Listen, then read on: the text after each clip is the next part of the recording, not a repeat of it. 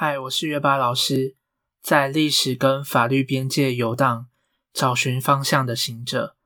那今天要讨论的主题是从现在到三月前，高中生啊，尤其是高三的同学，应该要赶快着手跟了解的事情。那为什么会先做这个主题，而不是来分享好看的书呢？主要是因为我现在工作的关系啦，因为我蛮常需要去协助同学。处理跟制作学习历程档案。那在旧课纲的时代，我工作的单位其实也有推出备审家教的课程，一对一的去指导学生如何去完成书面审查资料跟应对口试。上个礼拜也是学测考完后的第一个礼拜，那我们也是从这个时间点开始协助高三的同学来规划接下来的时间。也是因为今年是第一届，所以其实状况非常非常的乱。很多同学都还会问我说：“我们不是之前都已经在高一、高二把东西上传了吗？我们现在还有需要做备审吗？不是说备审都已经被学习历程档案取代了？所以其实很多同学完全不知道自己该怎么做，要做什么，以及这些要做的事情他们的先后顺序。也因为接下来就是农历春假了，所以我也想要提醒我的学生。”他们应该要记得什么事情，还有该做的优先顺序。所以呢，我们就总结了之前过去的经验，对新制度的了解，跟目前在教育现场遇到的一个状况。我整理了一些比较重要的注意事项，还有一些比较重要的时间点跟浓缩的重点，放到我们的 podcast 上。那希望如果学生忘了，他就可以直接来听，那我也不用再重讲一次。过年这段期间，我也可以比较清闲一点。如果你是我的学生的话，一定要注意年前年后要完成的事项，不要过完年我要你做的都还没有做哦。那如果你是其他还在为升学苦恼的同学，或者是家长，或是其他也跟我们一样在第一线奋斗的老师，希望我的看法可以帮到你们。如果有不同的观点或看法的话，也欢迎跟我分享。我会再另外挑一些呃比较精彩的，或是比较不一样的意见，另外再录制新的 podcast 来做回应跟进行新的讨论。因为这次的 podcast 主要是为了高三的同学，那高一高二的同学可能就要再等个两三个礼拜，等过完年我会再找时间专门录高一高二的部分。不过这次的讲解内容其实也有蛮多都跟高二的。或高一的同学有关，所以其实也可以提前先听，提前先了解，也可以让你撰写学习历程的方式更有方向、跟效率。也为了让同学可以更快的抓到我们需要的资讯，那我会依照急迫性，把二月跟三月初要做的事情切成三个任务，然后我们接下来就按顺序去做说明。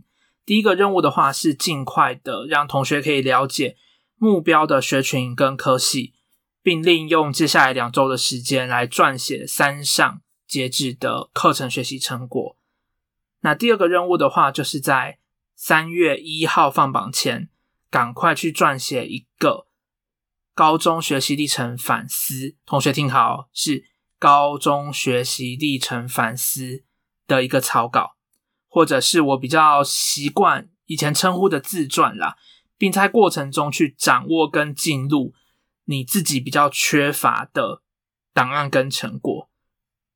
第三个也是最后一个任务，就是开始着手制作多元表现跟三下的课程学习成果。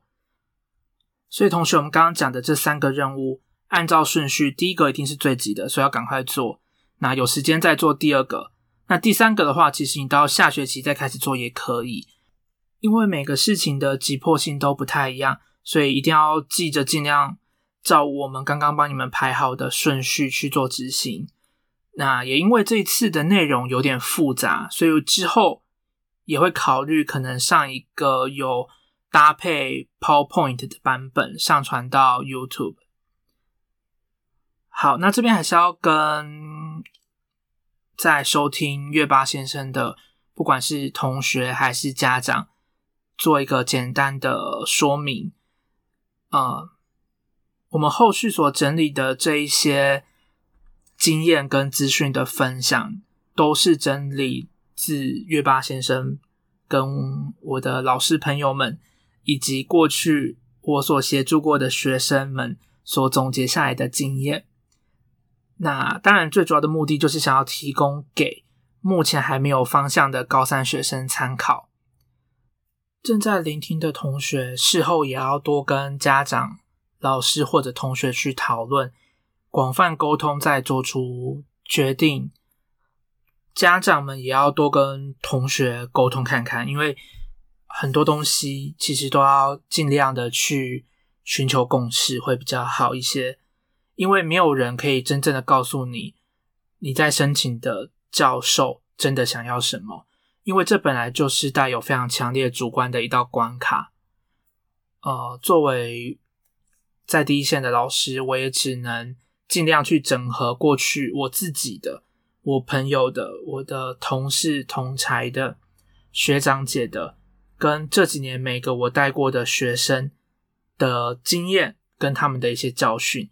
提供一个可能的方向，那最重要的还是取决于学生自己，因为不管你觉得我的意见你受不受用，你都必须要动脑再好好想一下，然后开始动手做。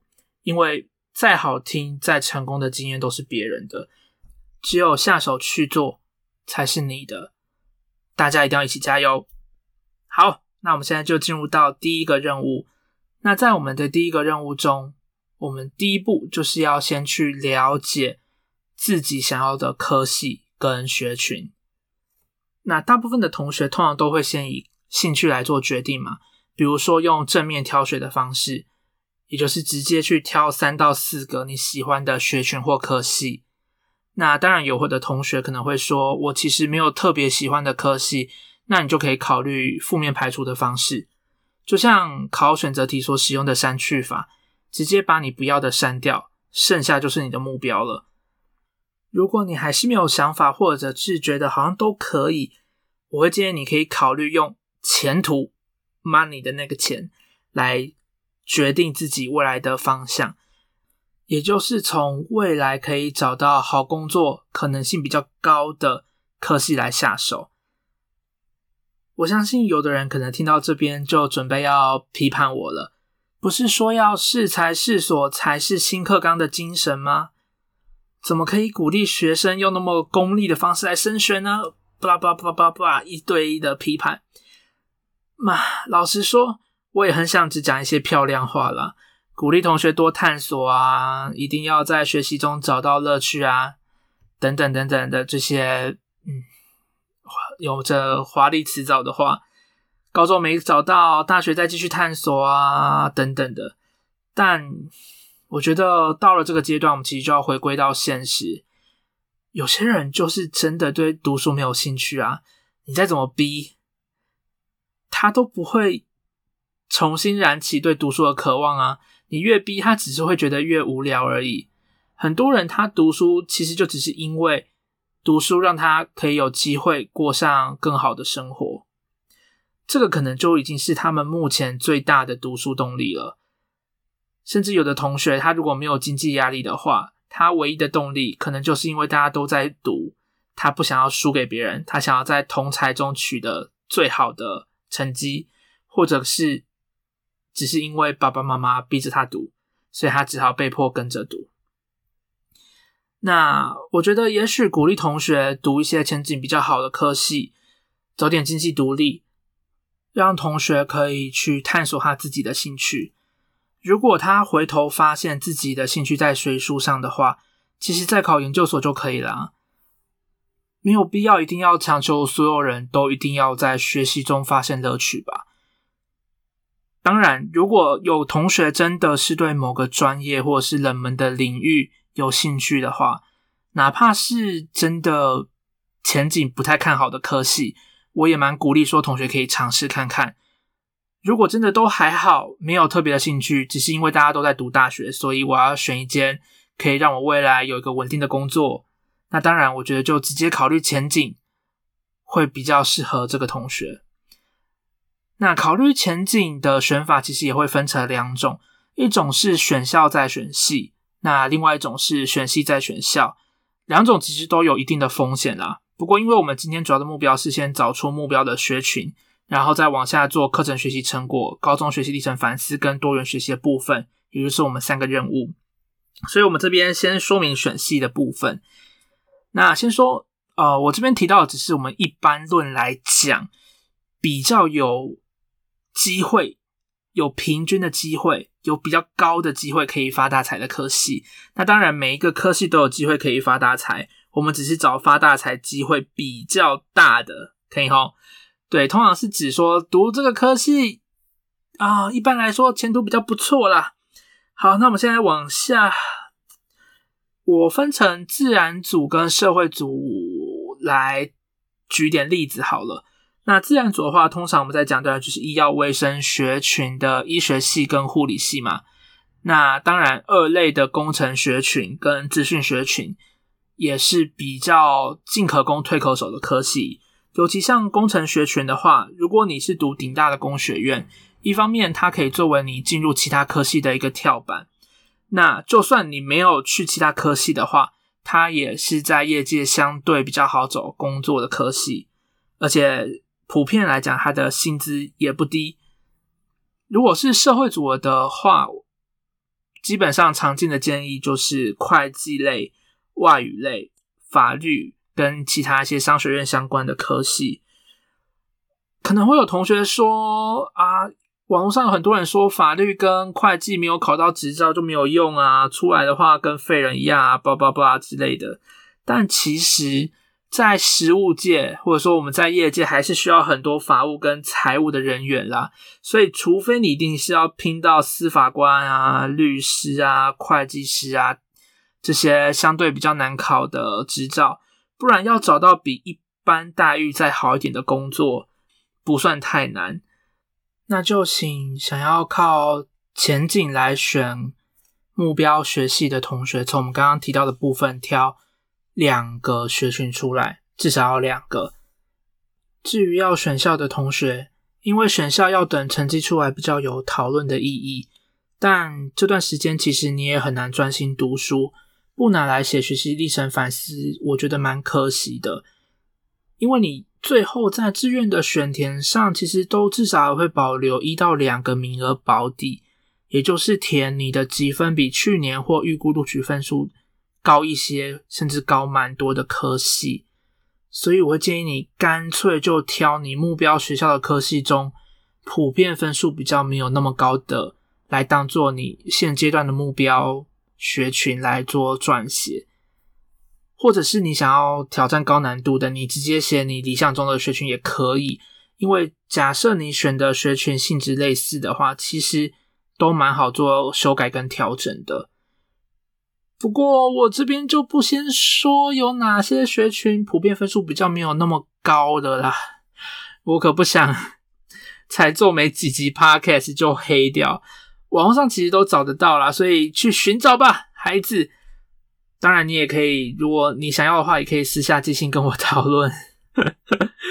那我想也有蛮多同学可能会很纠结，说啊，学测考不好，没有办法去想去的科系。其实人生不是只有一条路，就算成绩放榜之后不是很理想，你也可以有很多管道可以去考虑。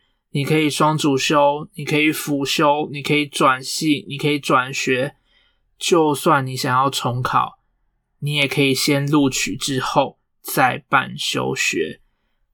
你这几个月要努力的就是努力可以努力的部分，给自己多一点选择，好吗？好，那我们刚刚已经讲完了我们第一个任务的。上半段，我们现在要进入到下半段，也就是来赶现在要赶快交的课程学习成果。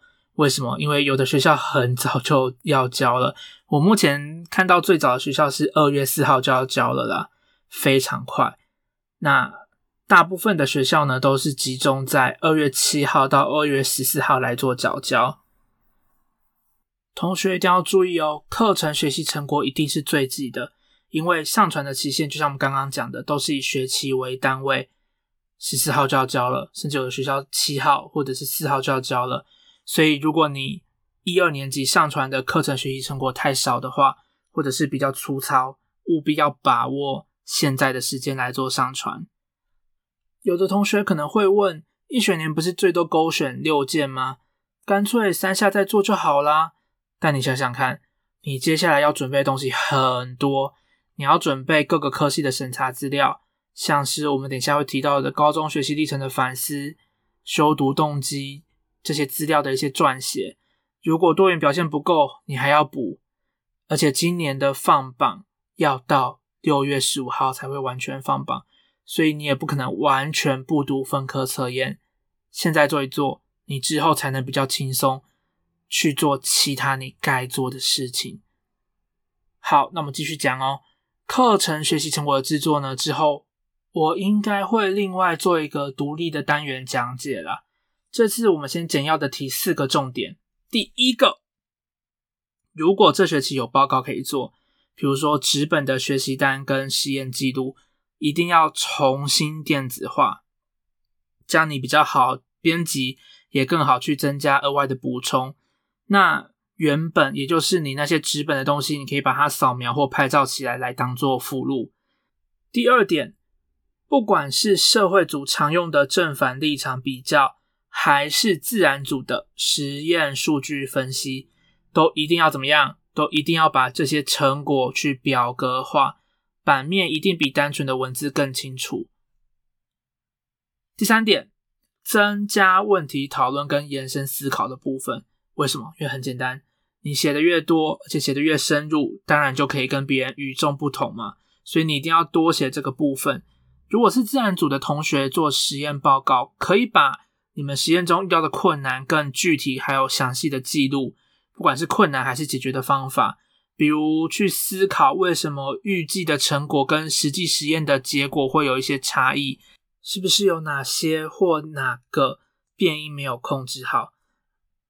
尽量去提出不同的实验改良的一个可能性，以及未来的一些展望。比如将来是不是有机会可以做一些更进阶啊，或者是相关的实验？如果下学期有时间的话，你就可以把你所想要讨论的这些。或者是想要做的这些报告，去跟老师约时间，去跟学校的老师讨论，然后试着看可不可以有机会去做执行。毕竟都到三下了，老师也会比较愿意可以配合学生的状况，可以额外去增加一些实验，这都是蛮有机会的。好，第四点，如果这学期为了准备学测都没有报告可以做，学校老师也没有派，千万不要放弃。你可以去问一下学校比较要好的老师，可不可以另外制作报告，然后再请老师做认证。可以开始现在就直接着手报告了，然后同时也问老师，如果老师不同意的话，就可以转放到多元表现的部分。不过这对高三的同学来讲，尤其是自然组的，可能会比较困难一点点。毕竟这学期的课程内容要做实验。可能都比较麻烦，比如说像电磁学啊或量子力学，所以在截止前要找老师布置的话，相对比较难。如果没有适合的内容的话，我觉得你可以跟同学讨论看看，然后再跟老师协商，找一些高一高二的内容来做。比如说像是高一生物会观察的金鱼血管啦，洋葱切片去观察细胞壁啦，或者是高一高二物理。呃，力学可能会有做过的惯性的滑车实验等等，或者是你可以直接像我们刚刚提到的，你可以直接去跟老师去做讨论，直接去规划三下的实验。社会组的同学可能相对会比较好做一点点啦，因为你的目标学群或科系出来之后，找一个相关的主题来做就可以了。如果你不确定适不适合的话，我觉得你可以写几个你有兴趣的主题去请老师给予意见。请老师会思意见，记得用写信的会比较好，尽量自己想啊，自己做。然后如果可以的话，尽量不要在廉价时间打扰打扰到老师。不过我相信，因为对你们来讲，现在时间就是金钱，所以老师可能也会相对比较体谅高三的同学。最后的最后，我再提醒大家一次。不管是老师派的报告，还是你自己做，请老师另外看去认证。上传完之后，一定要很有礼貌的跟老师说，还要提醒他，你已经有做东西了，已经上传了，需要请老师认证。这是最基本的理解，而且尽可能用什么？尽可能的传 email 来提醒老师，因为这是比较不容易去打扰。老师私人生活的一种方式，对，也避免说老师一忙就忘记帮你认证了，那你不就白上传你的成果了？所以你也可以提及，如果老师觉得有需要修改的地方，你会再去找老师讨论，透过这样的方式来展现，展现一下你的积极性，跟老师说下学期。如果我们讨论完修改的地方，你可以另外上传在课程学习成果或多元表现的部分，这样就可以展现积极性。同时，你之后如果有多上传档案的话，你可以在个人申请的时候去勾选你这先后的档案，来呈现你的学习轨迹跟进步。好，那我们第一个任务的说明就到这边。那我们今天其实有三个任务要讲解。只是在同一部 podcast 去录完的话，其实收听的负担好像蛮大的，所以我打算把它拆成上下集。那上集的话就是我们第一个任务，下集的话就是第二跟第三个任务。所以要继续收听第二个跟第三个任务的朋友，那就麻烦帮我们转移阵地到下集。好，我是月八先生，那我们下集见，拜拜。